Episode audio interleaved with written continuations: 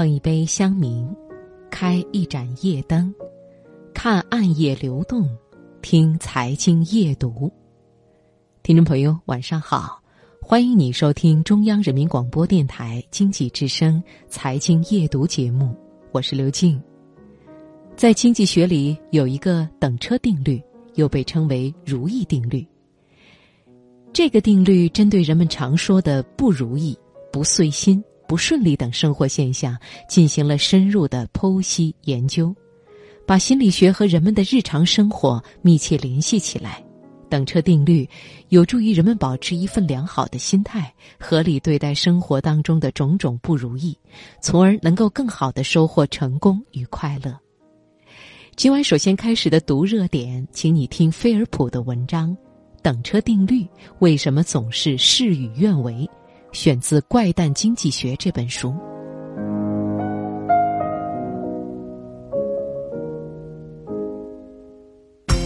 把握生活的脉搏，读出热点的精华，读热点。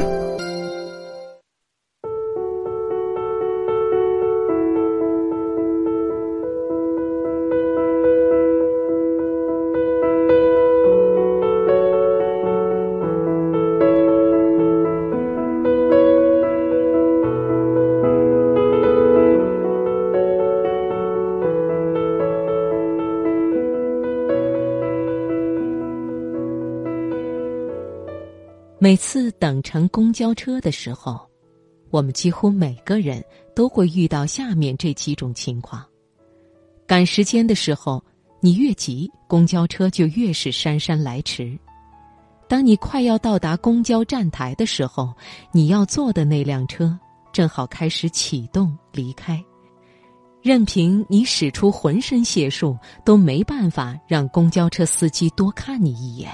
正当你捶胸顿足的时候，你不坐的那些公交车一辆接一辆稳稳地停在公交站台，向你一顿示威之后，又安然离去。更可气的是，你对面的公交站台已经连续过去好几辆你要坐的公交车，但是这一切与你无关。你终于败给了自己的耐心，忍无可忍，招呼了一辆出租车。可是，就当你坐上出租车的时候，那辆车竟然来了，而且你看到后面还跟着至少一辆同一线路的公交车。随着拥挤的人群，你费了九牛二虎之力，终于挤进了车里。就当你庆幸的时候，赫然发现还有一辆同一线路的公交车，而且车厢里空空荡荡。这其实是一种很常见的社会现象，在日常的生活中，我们也经常会遇到类似的问题。比如，有那么一场你期待已久的比赛，马上就要开始了，这时候却来了一个重要的电话，你不得不放弃观看。有些东西每天都在你眼皮底下转悠，你看着都烦，然而需要用的时候，将家里翻了个底朝天。也没有找到。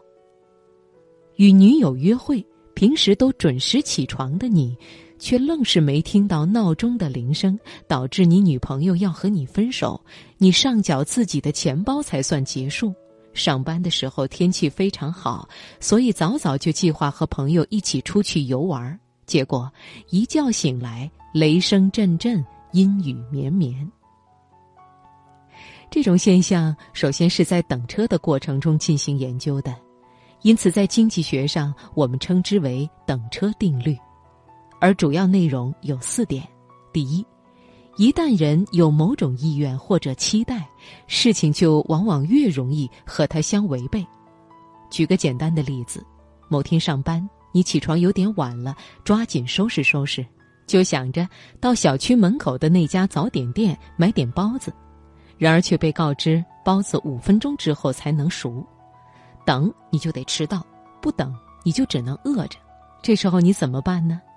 第二，事物的发展总是遵循着一定的规律的，如果你不遵守，反而释放出负面情绪，这不但解决不了问题，反而有可能让事情变得更糟。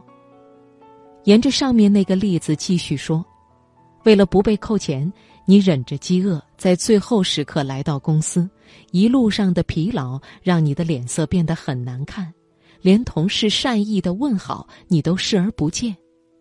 坐在工位上，你开始抱怨早点店老板没有及时蒸好包子，抱怨公交车司机横冲直撞，抱怨公交车里拥挤的人群，所以领导交代你的事情你都心不在焉，最后被领导请到办公室喝茶。第三，大部分问题产生的最大原因其实是我们自己，而不是客观条件。试想。如果你能按时起床，哪怕早起个十分钟，你就不仅可以享受一顿舒心的早餐，同时也可以舒心的工作。第四，人能够认识并掌握这个世界，但前提是必须遵循客观规律，知道怎么去预见、准备、面对，以及处理有可能出现的问题。这次教训让你意识到问题的严重性，并且分析出。因为昨晚玩手机玩得太晚，以至于连闹铃声都没有听到，因此你给自己制定了一个合理的作息时间。为了防止再次出现听不到闹铃声的现象，你又多设置了一次闹铃。产生这种现象的原因其实很简单，我们可以从爱因斯坦向别人解释相对论的话中略窥一二。他说：“如果。”你和你心爱的人坐在火炉边，一小时过去了，你觉得只过了五分钟。相反，如果你一个人坐在这儿五分钟，你却感觉坐了一个小时。这就是狭义相对论。由此可见，由于所处环境、立场、时间等不一样，我们对待同一事物的看法也会不大一样，甚至完全相反。也就是当环境越舒服，心情越放松，我们就会以一种积极的心态去对待这件事；而如果环境恶劣，心情糟糕，那么我们对于一件事的评价肯定也是负面的。这就是心理相对论理论。另外，就像前面所说的那样，人一旦有了某种愿景或者期望，就已经产生了心理落差。达成则高兴，未达成则失望沮丧。人的一生其实是不断实现自己目标的一生。当一个目标实现以后，新的追求就会随之而来，所以这种心理落差就会时常出现。为了减少这种心理落差，我们可以采取一些方法：第一，了解、遵循客观规律，并且学会利用它。任何的事物都要遵循一定的客观规律，只有在一定的规律下，这个社会才能正常平稳的向前发展。作为这个社会最重要的组成部分，人类也只能按照一定的客观规律发展。